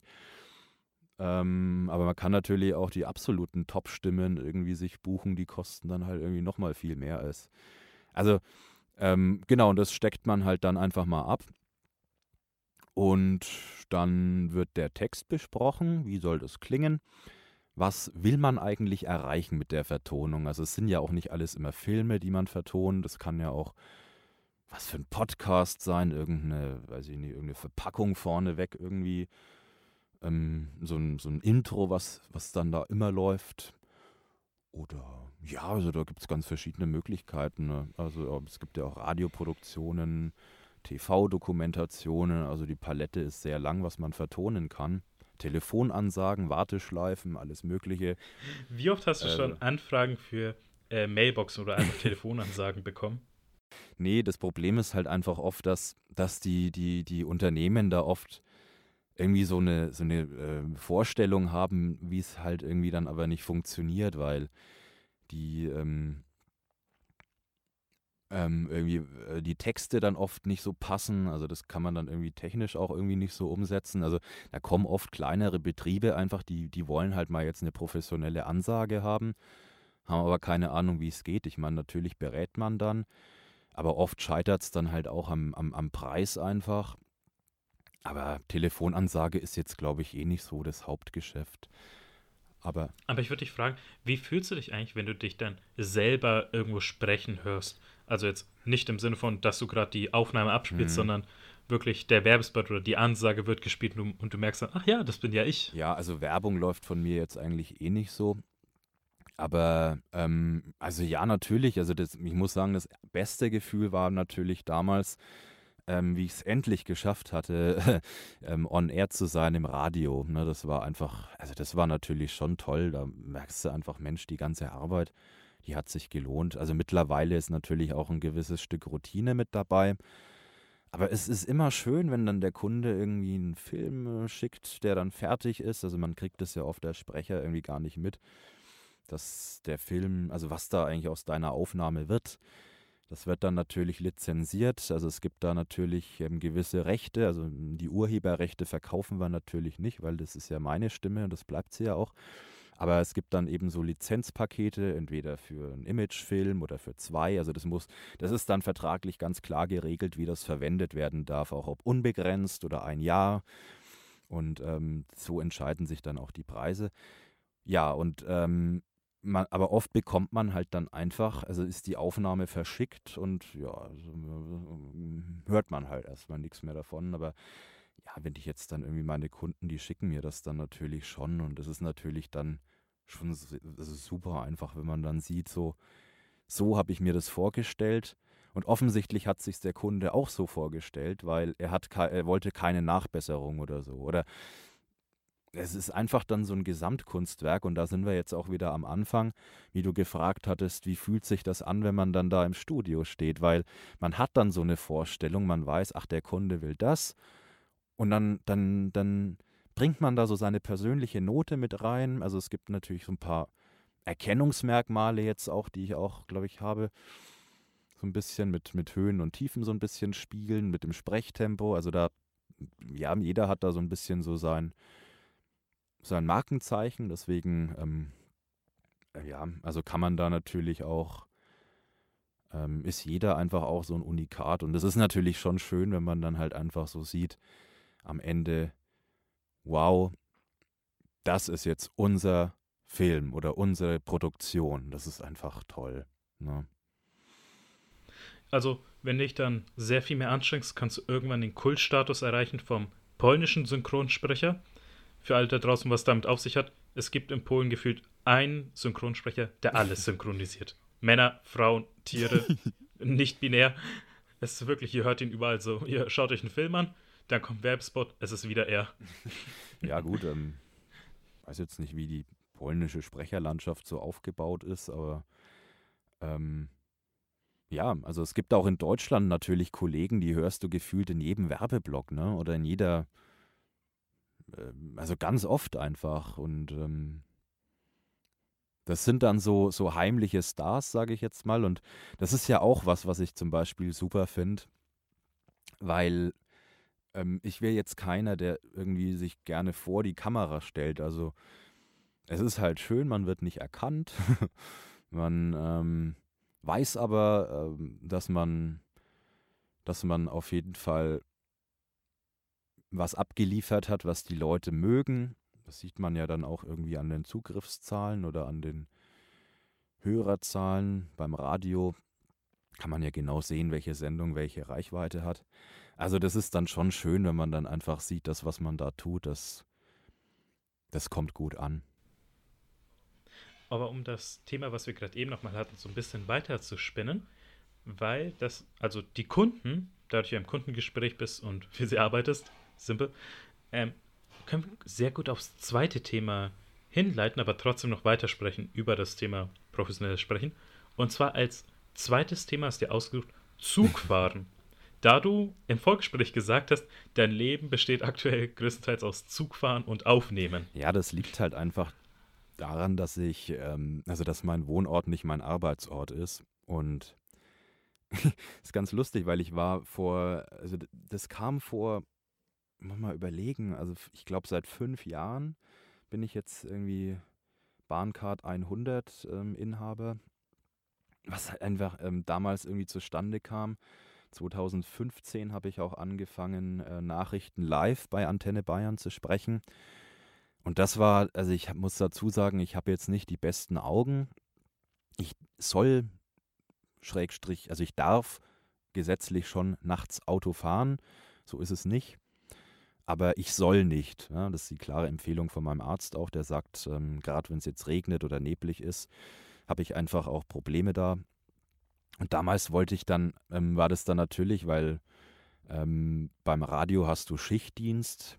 Ähm, Im, so wie es eigentlich sein sollte, sollte sich das dann auch irgendwie aufteilen auf die Kollegen, dass halt jeder irgendwie mal alles Mögliche mal zu jeder Zeit irgendwie ähm, da senden darf, aber natürlich hast du oft dann auch mal irgendwie Frühschichten oder Nachtschichten und ähm, da ist natürlich dann schon blöd, wenn du dann einfach so eine weite Strecke halt auch hast, die du fahren musst. Ähm, das ist grundsätzlich blöd. Ich meine jetzt nach einer Nachtschicht zum Beispiel, die um 3.30 Uhr irgendwie aus ist, wenn du da noch 170 Kilometer fahren musst, ähm, ist zwar meistens bist du da noch irgendwie so ein bisschen on fire, weil du irgendwie ja nicht nach der Arbeit direkt ähm, sich der Kreislauf, sage ich mal, es fährt jetzt nicht sofort runter. Ne? Also ich bin auch immer, wenn ich noch dann zu Hause sitze, ähm, ich brauche erstmal so eine Weile, bis der Körper dann irgendwie sagt, so, und jetzt ist Feierabend, ähm, jetzt kann ich schlafen. Also das, das geht jetzt nicht sofort, aber 170 Kilometer fahren dauert halt auch anderthalb Stunden und wenn du dann da irgendwie doch nach einer stressigen Schicht oder sag mal, du hattest irgendwie drei Schichten schon in Folge oder auch Frühschichten, wo du halt dann eben um 3.30 Uhr da sein musst. Das ist ja das gleiche Problem dann. Also ähm, habe ich einfach nach Lösungen gesucht, wie äh, komme ich da irgendwie hin. Und ähm, ein toller Kollege von mir auch, äh, mit dem ich auch sehr gut befreundet bin, Hakan Turan, der in, ähm, bei mir auch in der Nähe wohnt, ähm, der hat mich damals von der Bahn überzeugt. Ich muss sagen, ich bin früher fast nie Bahn gefahren. Ich war auch jemand, der mir gesagt hat, Mensch, das ist alles unpünktlich und äh, ah, die ganzen Leute, die da mitfahren und versifft ist es und ah. Da können wir kurz, ah, da können wir kurz einschneiden wegen mhm. Verspätung. Was war die letzte Verspätung, und die längste Verspätung, die du jetzt hattest, also jeweils die letzte Verspätung für die Bahn und was war die längste Verspätung, die du hattest? Also die letzte Verspätung ähm, war letzte Woche, ähm, da war ich auf Sylt. Hat jetzt beruflich, also hat beruflich auch was zu tun, weil ich da ein bisschen dann von dort irgendwie auch ähm, ein paar Projekte irgendwie einfach aus dem Strandkorb irgendwie fertig gemacht habe und ein paar also Angebote und so, das kann man ja ortsunabhängig machen, aber eigentlich war ich da schon da, einfach mal um einen Ortswechsel zu haben und eigentlich schon wegen Urlaub auch. Äh, genau, und da sind wir irgendwie ein bisschen, ähm, ist ein Zug ausgefallen, irgendwie ab Hamburg, der Anschluss, ähm, der dann nach Westerland fährt, nach Sylt. Ähm, das war so ein Regionalexpress, der wurde dann einfach mal gecancelt und der darauf folgende dann auch wieder. Und da mussten wir dann spontan umplanen.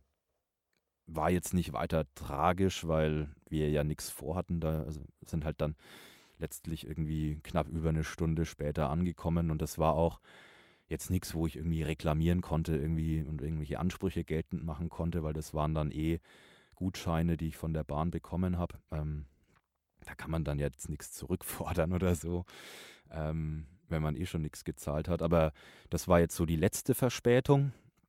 Und die längste, na, das ist jetzt echt schwierig, ähm, weil lange Verspätungen gab es schon.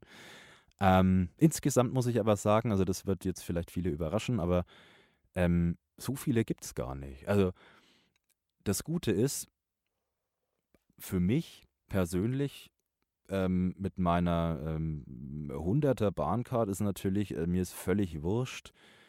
Äh, also ich, ich brauche keine Tickets, ich steige halt einfach ein, wenn ich in den Zug steigen will. Also ich könnte jetzt auch losfahren und zu dir fahren oder äh, keine Ahnung, zu irgendwem. Ähm, das würde jetzt völlig äh, problemlos auch funktionieren natürlich.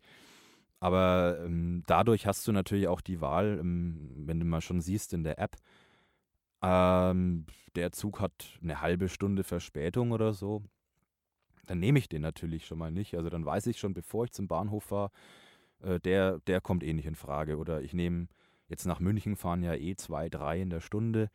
Also da ist meistens dann schon irgendwas dabei, außer die Strecke ist jetzt völlig gesperrt. Das ist aber wirklich auch extrem selten und selbst dann werden die Züge dann irgendwie über Augsburg umgeleitet. Das ist zwar ärgerlich, weil dann kommst du halt aus Prinzip 45 Minuten später an, weil die Strecke einfach weiter ist. Das ist ein Umweg. Aber auch das siehst du vorher in der App, ja, ähm, und dann äh, muss man es halt einfach einkalkulieren und früher losfahren. Aber ich bin da eben irgendwie jemand, der halt sagt, Mensch, ähm, kein Mensch würde irgendwie jemals auf die Idee kommen, also beim Auto irgendwie die Verspätung zu messen. Ja? Also man, man steht ja ständig auch im Stau und ärgert sich dann auch drüber, aber keiner sagt, Mensch, du, das Auto ist aber ein unzuverlässiges Verkehrsmittel. Genauso mit dem Flugzeug oder noch schlimmer mit den Flixbussen zum Beispiel oder völlig wurscht, welche Firma das ist. Äh, IC-Bus, irgendwas anderes, irgendwie irgendein Reisebus. Also die haben ja Verspätungen, also da kannst du ja teilweise auch nur mit der Zunge schnalzen. Misst auch keiner. Es, es regt sich komischerweise immer nur, weil es halt Volkssport ist, irgendwie über die Bahn auf. Naja, das wollte ich nur mal kurz einwerfen. Also für mich ist das mit den Verspätungen jetzt nicht das wahnsinnige Thema. Ich habe auch schon mal mit Verspätungen, also das bringt mir manchmal sogar was, wenn ein Zug kommt, wo ich ihn gar nicht erwarte, ich dann plötzlich mitfahren kann, weil ich mir denke, so super, kann ich gleich fahren, der hat Verspätung. Also das gab es auch schon. Einer, der mich dann mal gerettet hat, äh, weil der plötzlich kam. Nee, ich bin auch in meinem, ich bin bisher, weil ich fahre eigentlich lieber eher mit dem Flixbus, kann ich sagen, dreimal mit dem ICE gefahren hat auch einen Grund dafür, dass der ICE ja, scheiße klar. teuer ist. Ja. So, ähm, ja, ICE, die Bahn, ihr könnt kommen und mich vom Gegenteil überzeugen. Ähm, und das war erst letztens, da war nicht mal irgendwie ein Aushang, also ich war am Bahnhof Fulda und musste wieder zurückfahren, so anderthalb Stunden, zwei Stunden. Und es sollte halt so kurz vor acht losgehen, also losfahren. Und kam erstmal nichts und so zehn Minuten nachdem es abgefahren wäre, kommt dann die Durchsage und halt durch die App so, ja, die Bahn verspätet sich um 47 Minuten. So einfach aus dem Nichts. Und ich war halt nicht dran gewöhnt. Also ich wusste ja, jeder beschwert sich immer, dass er verspätet mhm. wird, aber dann einfach so nonchalant, fick dich, eine Stunde naja. später. Ja, da fehlt ihnen, also ein Fingerspitzengefühl kann man sagen, oder es ist halt einfach manchmal, es ist halt die Bahn, ne? Also es, äh, ja, äh, verstehe auch völlig, wenn sich die Leute darüber aufregen. Also es, ich, ich verstehe das. Also ich, das, was da, wo ich auch drauf raus wollte, ist halt, also für mich ist es halt einfach deswegen natürlich auch kein Problem, weil ich einfach den Zug nehme, der mir halt gerade passt. Wenn du natürlich ein Ticket gebucht hast und ähm, da Zugbindung hast und so, oder wenn du jetzt irgendwo hin musst, wo nicht so viele Züge fahren, München ist jetzt, glaube ich, da wirklich von Nürnberg aus das kleinste Problem. Aber wenn du halt einfach, weiß ich nicht, nach äh, Rügen willst oder also Binz auf Rügen oder so, da fährt halt ein Zug am Tag direkt ähm, und wenn du halt genau den gebucht hast und dann kommt der irgendwie anderthalb Stunden später, ist natürlich blöd. Und da verstehe ich dann auch, wenn man sich da natürlich aufregt. Oder wenn halt der Anschluss mal wieder weg ist. Aber ich habe halt auch keinen Anschluss. Also für mich ist das ähm, deswegen super, aber da muss jeder natürlich für sich entscheiden, was da das Verkehrsmittel der Wahl ist. Also für mich gibt es viele Gründe, ähm, die Bahn zu nehmen, einfach ähm, weil fährt oft, fährt auch im Lockdown, fährt immer Ähm, das äh, hast du ja mal gesagt, und zwar, dass du während des Lockdowns sogar sehr viel Zug gefahren bist. Und kannst du den Zuhörern und mir beschreiben, wie eigentlich dieses Gefühl, diese Erfahrung war, während halt jeder zu Hause sein sollte, du dann noch mit dem Zug eigentlich gefahren ja, also bist? darf ich noch kurz mit der Verspätung noch mal was sagen, weil ähm, Natürlich. Die, die wolltest ja auch noch die längste Verspätung, also die längste, muss ich echt sagen, weiß ich jetzt gerade gar nicht, aber die spektakulärste war auf jeden Fall, ähm, da bin ich nur gerade vom Thema irgendwie abgekommen, äh, weil ich, es war erst neulich, da war ich bei einem Kunden in Düsseldorf und da waren wir noch schön abends beim, beim Japaner essen und ähm, habe ich natürlich nicht in die App geguckt ne? und ähm, habe mich darauf verlassen, dass der Zug schon fährt und dann komme ich da irgendwie aus dem Restaurant raus, schaue in die App rein und sehe halt einfach mal, die Strecke ist gesperrt. Also die Strecke Köln-Frankfurt, die aber ja oh, meine Strecke war. Und äh, ja, das war dann natürlich ein Problem. Erstmal dachte man noch, naja, es fahren ja noch zwei Züge, kommst du schon zurück. Aber dann ähm, wurden die halt nach und nach auch alle gestrichen, weil halt gesperrt war oder sind nur bis Köln gefahren.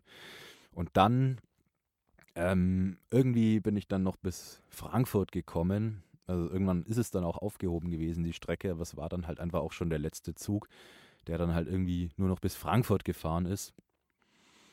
Ähm, auch planmäßig, also das, das, dann bin ich in Frankfurt quasi gestrandet. Und das war dann ähm, die Verspätung zwar gar nicht mal so spektakulär, also schon spektakulär im Sinne von, weil es halt irgendwie trotzdem dann zwei Stunden schon waren. Aber äh, ich bin halt nicht mehr weitergekommen. Weißt du, ich wäre da eigentlich festgesessen. Dann aber sind wir dann, äh, ich war schon fix dabei, irgendwie mir zu überlegen, kannst du noch mit irgendeinem Nachtzug fahren? Ging dann aber nicht. Oder mit einem IC-Bus ist auch nicht gegangen, weil die Plätze schon voll waren. Da muss man ja reservieren.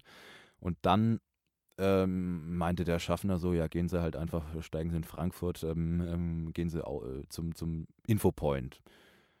Ähm, fahren Sie zum Hauptbahnhof und äh, dann schauen wir halt mal, was man da machen kann, ob man da, da kriegen Sie dann auf jeden Fall ein Hotel. So. Ich. Also da kann ich ja. kurz was sagen, schnell zu den Verspätungen, weil es ja dann interessant ist. Ähm, und zwar, ich habe jetzt kurz Live-Recherche gemacht. Äh, ich weiß nicht, warst du schon mal in Japan? Ja, zufällig? Tokio zum Beispiel. Und es gibt ja da die Shinkansen-Züge, das sind genau. Schnellzüge. Und da ist so, dass die durchschnittliche Verspätung dieser Züge unter einer Minute liegt, also um genau zu sein, knapp lag der Schnitt vor, vor nicht allzu langer Zeit bei 54 Sekunden für alle Züge insgesamt. Ja. Jetzt kommt es aber, äh, wenn das passiert, also sich verspäten und auch nur knapp um 10 Sekunden zu früh oder zu spät sind, macht der Lokführer eine Durchsage und entschuldigt sich für diese Verspätung. Also man muss sagen, für und? 10 Minuten zu spät oder zu ja. früh. So, wenn das in Deutschland passiert, denkt man sich so, ja, Standard halt. das stimmt, ja. Ja. Okay, aber Entschuldigung, dass ich Nö, ähm, das, also das ist ja auch, äh, das, das hat auch, hat natürlich auch Gründe. Also in, in Japan, die Strecken, die es da gibt, sind meines Wissens auch nur für den Shinkansen gebaut, also für diesen Schnellzug. Da fährt sonst halt einfach auch nichts. Da fährt der Zug, brettert da durch. Die haben da auch null Bäume. Irgendwie, ich bin mit dem Ding ja auch schon mal gefahren. Da sind auch keine Bäume irgendwie an der Strecke, die da irgendwie beim Sturm drauffallen könnten oder so. Also das ist wirklich, ähm, das ist ein sehr kom komfortables Fahren da. Ähm, und das ist halt bei uns in Deutschland, da fahren halt Güterzüge, ICE, das fährt alles irgendwie auf der gleichen Strecke und da und Bäume haben wir auch überall. Ne? Also da in Deutschland gibt es einfach auch wahnsinnig viel mehr äh, Pannenpotenzial, sage ich mal, dass man da halt einfach an der Strecke hat. Und da, da hat man einfach ähm, viel verpennt, glaube ich, auch frühzeitig da mal Schnellstrecken zu bauen ohne Güterverkehr und äh, ja, da, also teilweise auch die veraltete Technik und so. Aber mh, hm, ja, also das, ich verstehe auch, wenn sich die Leute über die Bahn aufregen, das ist ja kein Thema. Aber vielleicht bin es auch nur ich. ich. Nee. Man kennt halt online die, äh, die Bilder von der ja äh, Japan- oder Tokyota U-Bahn beziehungsweise Tram. Und das sind so viele Menschen wirklich, ich würde das nicht mehr schaffen. Da, da hätte ich zu viel irgendwie Klaustrophobie und vor allem jetzt durch Corona irgendwie, da sind auf einem Quadratmeter gefühlt 30 mhm. Menschen. Ja, das ist Wahnsinn, was da, also es ist wie in einem Ameisenhaufen eigentlich, wenn du da auch über die Straße gehst oder so da an der meistbefahren, ich glaube, es ist die meistbefahrene Straße irgendwie in Asien ja, oder auf der Welt oder ich, ich, keine Ahnung. Also das ist schon Wahnsinn, was das für ein für einen ähm, Auftrieb da einfach ist. Das ist wie bei so einem Herdenabtrieb, so Almabtrieb. so ein bisschen so. Also wirklich Wahnsinn. Ähm, man muss auch sagen, in Japan natürlich viel geordneter irgendwie als jetzt in, in, in Hanoi, in Vietnam oder in Bangkok. Also das ist ja, da geht es ja wirklich drunter und drüber. Da fahren auch, also vor allem in Hanoi, die Straßen wahnsinnig schmal. Äh, sau viele irgendwelche äh, Zweiräder natürlich unterwegs, die dann links und rechts ohne Licht überholen oder mit dem Fahrrad irgendwie, die da einen Kraffel hinten drauf haben, irgendwelche Sachen, die die da verkaufen wollen und so. Der ganze Gehsteig vollgestellt, dass du halt wirklich auch auf der Straße laufen musst. Also das ist kein Vergleich. Japan ist da viel weiter, also viel zivilisierter, sage ich jetzt mal. Es soll jetzt nicht abwertend klingen, aber ich kann das sagen, ist einfach von der, von der, also Japan ist wahnsinnig gut organisiert, obwohl es da so viele Leute auch gibt. Aber es ist natürlich, das muss man einfach mögen oder man muss da irgendwie zivilisiert sein. Also für uns unvorstellbar, was da los ist, ja. Ähm, ich kann das sagen, als jemand, dessen Freundeskreis größtenteils aus Frauen besteht und erstaunlich viele daraus aus Osteuropa gebürtig mhm. stammen. Ähm, deswegen muss ich dazu sagen, die Aussage kommt von denen, allesamt bestätigen das, die Mentalität beim Autofahren in Osteuropa ist, if you die, you die. Das ist auch eine Aussage. Ja. ja, das ist, also ich glaube, das ist so auch die Mentalität da irgendwie in Südostasien, also jetzt nicht in Japan, aber du musst halt einfach über die Straße gehen, ne? Also äh, gerade jetzt nochmal, um zum Beispiel auf Vietnam ähm, zu sprechen zu kommen, weil ich da auch gerade überlegen, letzt, letztes Jahr war, ja, letzte Urlaub quasi vor dem Lockdown, größerer Urlaub. Ähm, da, da, da ist, da, wenn du über die Straße willst, du musst einfach loslaufen. Also das, das ist unglaublich, wenn du eigentlich losläufst, da kommt ja wahnsinnig was auf dich zu. Aber die fahren einfach um dich rum, dann die zwei Räder oder bremsen dann, wenn da ein Auto mal kommt. Die machen das, ne? Also die, die, die wissen auch, dass die Leute da einfach, einfach loslaufen. Also das kalkulieren die schon ein.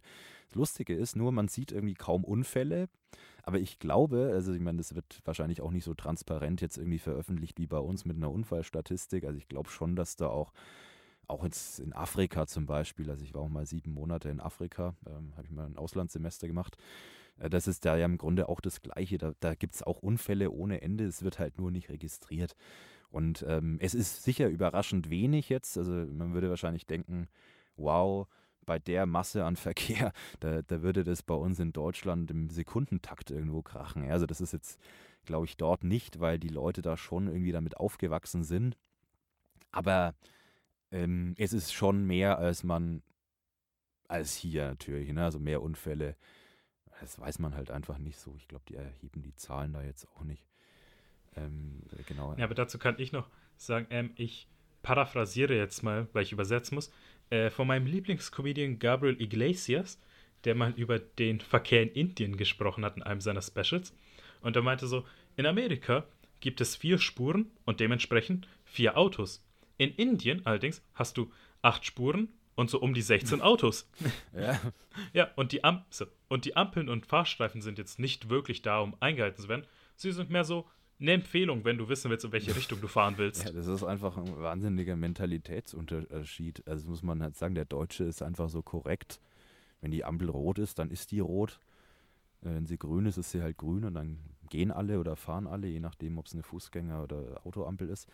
Und in, also ich glaube auch in vielen Ländern einfach äh, interessiert es keinen, ob das jetzt grün oder rot ist. Die gehen halt einfach drüber. Das auch schon ganz oft erlebt. Hm. Okay, aber dann, dass wir nochmal schnell äh, mit der Bahn, ja, also auf jeden Fall. Äh, der Bahn, also du bist mit der Bahn während des Corona-Lockdowns ja. gefahren. Achso, ich dachte, wir waren noch beim Gestrandet da in Frankfurt. Also da wollte ich noch kurz sagen, dann, dann haben sie mich mit dem Taxi also. heimgefahren. Das war nur das Ende vom Lied. Die haben mich dann wirklich noch nachts um zwei heimgefahren mit dem Taxi. Kannst du sagen, äh, wie viel die Fahrt ja, gekostet nix, hat? Die, äh, der, der, der Taxifahrer, der hat dann die Taxiuhr mitlaufen lassen, einfach aus, äh, aus Spaß an der Freude, weil er das auch noch nie hatte, von mhm. Frankfurt mhm. bis Nürnberg zu fahren. Äh, was schätzt du, was, was, was hätte es gekostet? Taxifahrer hat auch ständig Bilder von seiner Taxiuhr gemacht, weil er es so lustig fand. Man muss sagen, weil ich auch in Nürnberg war, ähm, von einem bestimmten Club, den ich jetzt mal mhm. nicht sage, bis zu mir nach Hause, was keine Ahnung, vielleicht vier Kilometer sind, muss ich 30 ja, ja. Euro zahlen. Wahnsinn. Ich wurde eindeutig über den Tisch gezogen. Ich, so oh, ich sag jetzt einfach mal 490 Euro. Das ist verdammt nah dran. 518 und ein paar zerquetschte. Yes! Also es ist wirklich also beeindruckend jetzt gerade. Also hätte ich nicht gedacht, weil irgendwie alle immer irgendwie 300 getippt haben oder so. Also da bist du echt, glaube ich, jetzt der Beste. Nee, also das. Nächste Woche meine Qualifikation für der Preis ist heiß. Nee, also das, wir, wir sind aber auch, muss ich auch noch dazu sagen, auch nur über Bamberg gefahren und über äh, Forchheim, weil da noch zwei mit im Taxi saßen, die da raus wollten. Also die haben dann da schon ein paar in das Taxi gesetzt. Aber das wollte ich auch noch zur Ehrenrettung der Bahn sagen. Also irgendwie bringen sie dich dann schon unter, ob im Hotel oder im, also im, im, im, im Taxi. Was ich echt krass finde, einfach, ich weiß nicht, ob die das dann wirklich zahlen müssen oder ob die da dann versichert sind oder keine Ahnung, wahrscheinlich. Hoffe ich jetzt mal für sie. Aber ja, also krass auf jeden Fall. Und so konnte ich dann auch am nächsten Tag übrigens meinen AFK-Workshop halten, weil wenn ich im Hotel geblieben wäre, äh, ja, war auch schlecht. Du warst bestimmt so ja, durch an Ja, war Tag, ich auch. Oder? Aber ich war trotzdem froh, dass ich nicht absagen musste, weil das war, ja, mal überlegen, wann war denn das? Das war im, äh, ja, im September und da hatte ich einfach auch sehr viel zu tun. Der, der September war unfassbar durchgetaktet auch. Da hätte ich gar nicht gewusst, auf welchen Tag ich das sonst hätte legen sollen. Ah ja, und jetzt wollten wir noch über was wir sprechen. Äh, Bahnfahren die, während des Corona-Lockdowns. Dein dritter Anlauf, glaube ich. ähm, nee, das war, also das war für mich ja wirklich auch. Ähm, also es war auf der einen Seite natürlich saukomisch, ja, weil man darf ja nicht, durfte nicht raus, ja, man durfte eigentlich ja nur spazieren gehen und das auch noch alleine oder mit jemandem aus dem Haus stand. Und da wird es dann natürlich schon dünn und irgendwie äh, haben mich auch immer alle komisch angeguckt, so Mensch, der fährt dauernd Bahn. Es wollte sich da natürlich auch erst recht keiner mit mir treffen, auch hinterher nicht, weil die sagen, oh, der hat bestimmt Corona. Ich hatte bisher, glaube ich, nichts, also nichts bewusst zumindest. Vielleicht hatte ich es, das weiß ja, glaube ich, keiner von uns genau, wenn man keine Symptome hat. Also ich hatte keine. Und ähm, auf jeden Fall, ich bin ja ständig im Zug unterwegs gewesen. Und ähm, es war damals tatsächlich mal abgesehen von der, von der hygienischen Angst, sage ich jetzt mal, weil man natürlich im April und im März ähm, dann schon, da wusste ja noch keiner genau, wie es jetzt übertragen wird. Also schon natürlich irgendwie was anhusten und so. Aber da dachte man ja vielleicht auch noch Menschen an der Türklinke und überall, das ist ja überall. Mittlerweile weiß man ja, dass es eher weniger eigentlich über, über so Schmierinfektionen übertragen wird. Ähm, und also auf jeden Fall mittlerweile fahre ich auch wieder total entspannt Bahn, deswegen natürlich auch, weil ja auch alle eine Maske aufhaben. Das hatten wir damals ja auch noch nicht. Also hatten wir ja keine Masken im Zug, aber da war lustigerweise einfach auch niemand im Zug. Also da war ich, glaube ich, echt, da hatten wir mehr Bahnpersonal teilweise im Zug als Fahrgäste. Und das war dann ganz lustig teilweise, weil saß, saß ich da so im Zug und plötzlich kam dann da irgendwie der Schaffner vorbei und hat sich dann einfach eine halbe Stunde irgendwie zu mir gesetzt. Das ist jetzt nicht direkt neben mich, weil äh, Abstand und so. Aber halt irgendwie schräg gegenüber, so zwei Meter weg oder was. Dann haben wir uns da irgendwie eine halbe Stunde einfach mal übers Bahnfahren unterhalten und das, das war ein, war das dann mehr so, dass ihr beide in einem Konsens reden wollt oder war das mehr so awkward? Er hat sich einfach hingesetzt und dann angefangen zu reden. Mm, Nee, das war irgendwie einfach, ähm, ja, also irgendwie lässt halt einer irgendwie so eine Bemerkung fallen, so, ach, sind wir halt heute auch wieder nur drei Leute oder so. Und dann hat er gemeint, ja, irgendwie. Also ich weiß jetzt auch nicht mehr im Detail natürlich, wie das losging, aber irgend solche Bemerkungen waren es dann, oder der Schaffner kommt her und sagt halt, ach Gott sei Dank, ich dachte schon, ich bin der Einzige noch an Bord oder irgendwie sowas. Und dann fängt halt irgendwie so ein Smalltalk an, ja. Und dann irgendwann setzt er sich halt hin, weil er keine Lust mehr auf Stehen hat und weil es ruckelt und so. Ja, und dann äh, erfährst du da halt auch irgendwie so ein paar Sachen. Und das Lustige war dann irgendwann auf einer Fahrt mal, da war, das war ähm, auch in der Zeit natürlich, äh, kam dann irgendwie einer mal und hat, hat mir dann irgendwie eine Currywurst hingestellt und irgendwie äh, noch ein Stück Kuchen und noch irgend, irgendwie einen Salat. Also da hatte ich irgendwie einen Wahnsinn, also unglaublich ein halbes Buffet. Also ganz so krass war es jetzt auch nicht, aber naja, also auf jeden Fall so eine Tonne Essen da vor mir stehen. Einfach mit der Begründung, ja, also wenn du das jetzt nicht isst, dann müssen wir es leider wegschmeißen oder an die Tafel spenden. das fand ich dann schon sehr lustig. Also da, da, da ich konnte auch fast nichts essen. Ja. Ich, ich habe ja zu Hause schon gegessen. Ja, und dann steht da plötzlich so ein Berg Essen vor dir mit der Begründung, ja, ess es oder wir schmeißen es weg. ist mir auch im Zug noch nie passiert. Oder, Oder spenden. spenden. Ja, ja, das muss man, also sie haben dann, glaube ich, auch wirklich meistens das an die Tafel gespendet. Habe ich auch mal irgendwo gelesen. Also er hat es gesagt, aber ich habe da auch, also wir hatten da auch mal, hatte da auch mal ein Thema drüber. Äh, so dass halt, also nicht nur die Bahn, das haben ja ganz viele dann auch gemacht, ne? Also auch Kneipen und so, die das dann irgendwie, die ja da auch auf einem Berg essen gesessen sind und plötzlich mussten sie alle zumachen. Also das war dann einfach so ein Problem in der Zeit. Aber ja, das war auf jeden Fall eine ganz lustige Geschichte dann. Ähm, und sonst war es einfach sehr entspannt. Also ich, ich bin da so entspannt in die Arbeit gekommen. U-Bahn leer, Zug leer. Schlafen konnte ich da, so ein Abteil für dich alleine dann einfach natürlich. Und das äh, im, im Berufsverkehr, das musst du ja auch mal überlegen ähm, in der Zeit, wo noch viele äh, manchmal sogar stehen müssen, ähm, kannst du dich da einfach so im Abteil über die drei Dinger da einfach hinlegen. Das war dann natürlich schon schön. Und ähm, ja, mittlerweile ist natürlich schon wieder einiges los. Also ist schon nicht mehr ganz so, also es haben immer noch natürlich viele Angst, irgendwie, glaube ich, öffentlich zu fahren. Also ich habe auch Kollegen, die, die fahren einfach momentan nicht mal Bus oder irgendwas oder trauen sich dann auch nicht ins Restaurant oder so. Da habe ich jetzt deswegen natürlich auch keine Berührungspunkte, äh, Berührungsängste, sage ich mal. Aber ich verstehe das schon. Also da profitiert man schon ein bisschen auch dann als Bahnfahrer davon. Also manchmal fällt dann wieder irgendwo ein Zug aus und der wird dann doch voll, wo ich mir dann auch denke, Mensch, typisch Bahn. Aber äh, so ist es halt, ne? Okay, und dann, weil die Folge geht schon fast anderthalb Stunden und ich habe dir so gerne zugehört. Aber ich würde dann noch zum Schluss gerne von dir für unsere Hörer einen Pro-Tipp bekommen, wie du dich während der Bahnfahrt beschäftigst oder unterhältst uh. oder dafür sorgst, dass dir einfach nicht langweilig wird. Also das passiert grundsätzlich nie. also ich, nee, wirklich. Also entweder, entweder ich bin nach der, nach der Arbeit einfach so wahnsinnig müde und dann döse ich einfach vor mich hin und stelle mir einen Wecker, dass ich nicht irgendwie dann in Würzburg aufwache oder irgendwo in Erfurt oder was hier so die nächsten Haltestellen sind, dann nach Nürnberg mit dem ICE. Also das ist, aber dann, dann fühle ich mich jetzt irgendwie auch nicht, als wäre ich jetzt irgendwie nicht bei Laune, sondern dann ist es ja schön, dass man da schlafen kann. Aber auch so, also ich habe immer ähm, mein iPad dabei, kann da einfach Mails beantworten, Sachen, was ich einfach dann vor, vor der Schicht einfach keine Zeit habe. Ne? Und äh, meistens fahre ich ja dann nach Ismaning, wenn ich im Zug sitze, oder ich fahre manchmal zum Kunden äh, oder zu meiner Sprechtrainerin nach Berlin oder so. Oder nach, weiß ich nicht, irgendwo hin halt. Und ähm, je nachdem, wie lang die Strecke auch ist. Also München ist äh, knapp über einer Stunde, so viel schafft man da gar nicht. Also da setzt man sich hin, dann ruft vielleicht noch schnell einer an. Äh, ist irgendwie auch schon wieder, irgendwie bist du schon in Ingolstadt. Und dann, ja, dann machst du irgendwie noch ein paar, irgendwie eine Mail beantworten oder du musst ja auch dann vor oder nach der Arbeit, auch immer nach der Arbeit fällt äh, bei mir oft aus, weil ich aktuell ähm, sehr viele Nachtschichten auch mache. Um 4 Uhr brauchst du auch keinen anrufen.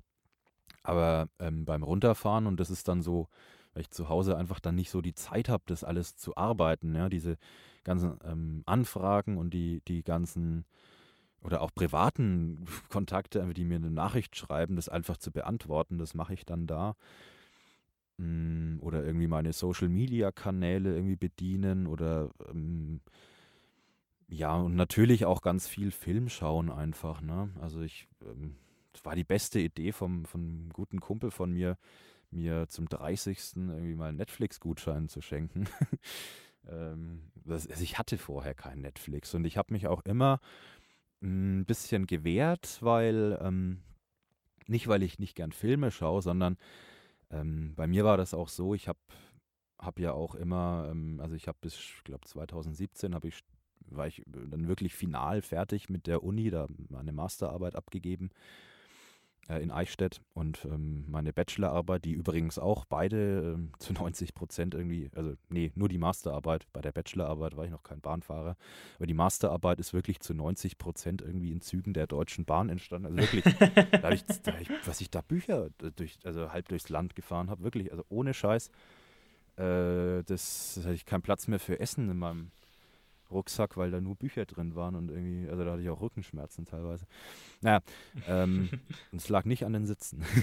Aber es war, ähm, ja, also das, das konnte ich da auch machen. Also ich hätte wirklich, ich hätte nicht gewusst, wie ich die Masterarbeit schreiben soll, ohne Bahn, wirklich. Ähm, aber ja, also Film schauen, ähm, habe ich da dann, bin ich dann irgendwie auf Netflix gekommen, weil vorher habe ich mich immer verwehrt, weil ich sonst jemand bin, der halt dann vielleicht irgendwie ständig dann nur noch Netflix guckt und ich wollte meine Zeit dann, die da eh schon begrenzt war, weil ich eigentlich auch immer schon sehr viel, auch während dem Studium ja gearbeitet habe, ähm, nicht noch zusätzlich verdusseln, indem ich dauernd Filme und Serien anschaue. Mittlerweile ähm, fange ich da auch so ein bisschen an jetzt, ähm, einfach weil ich manchmal auch so eine, Ausfl so eine Ausflucht äh, suche aus dem Ganzen. Aber zu der Zeit war das wirklich auch besser, dass ich das nicht gemacht habe. Also Filme schauen, ähm, Kontakte pflegen, anrufen, Termine ausmachen, Angebote schreiben, äh, schlafen, äh, essen. Und Masterarbeiten ja, schreiben. Mehr, ja. Und ähm, meine, äh, genau, Bachelorarbeit, ja, die weiß ich gar nicht mehr, wo ich die genau geschrieben habe. Ja. Überall und nirgends. Die aber, ist auch als Buch erschienen übrigens, aber das, das ist auch wieder eine andere Geschichte. das können wir gerne mal wann anders besprechen, weil ich finde für diese Reicht's, Folge, ne? es war eine. Ja, äh, doch. nein, nein, also äh, ich fand es äh, unglaublich interessant auf jeden Fall, die Folge. Und ich hoffe, ich darf dich irgendwann mal wieder hier im Podcast begrüßen Gerne, dürfen. Klar. Und für diese Folge war das. Ich hoffe, ihr hattet viel Spaß. Yves, ich überlasse dir die letzten Worte. Ja, also ich hoffe, ihr konntet mir irgendwie folgen. Also ich, ich mein, Gefühl sagt mir irgendwie, äh, teilweise waren meine Gedankengänge irgendwo zwischen gut und böse. und äh, langsam bekomme ich auch Hunger. Deswegen ähm, war das jetzt irgendwie auch nicht bös gemeint, dass ich gesagt habe, es reicht jetzt. Aber ich glaube, irgendwann kann man auch nichts mehr aufnehmen einfach. Ne? Also ich weiß nicht, ich muss ja nichts aufnehmen, sondern ihr müsst es ja aufnehmen, weil ihr ja zuhört. Ich weiß ja eigentlich, ich kenne ja alles, ähm, über mich jetzt zumindest. Ähm, das hat wahnsinnig viel Spaß gemacht. Ich glaube, ich war auch noch nie irgendwie als Gast in einem Podcast. Also ich mache irgendwie zwar so äh, irgendwie auch mal, wie, wie gesagt, so Intros und so Zeug, also irgendwie so Vertonungen dafür, aber dass ich jetzt irgendwie da mal was erzählt habe über mich, ist ja schon auch ein Novum. Deswegen danke für die Einladung. Immer wieder gern. Hat mir so viel Spaß gemacht. Und wenn ihr mehr von Eve hören oder sehen wollt, in der Podcast-Beschreibung findet ihr seine Social-Media-Kanäle. Und ich kann nichts mehr anderes sagen, außer ich hoffe, ihr hattet Spaß. Deswegen goodbye and good night.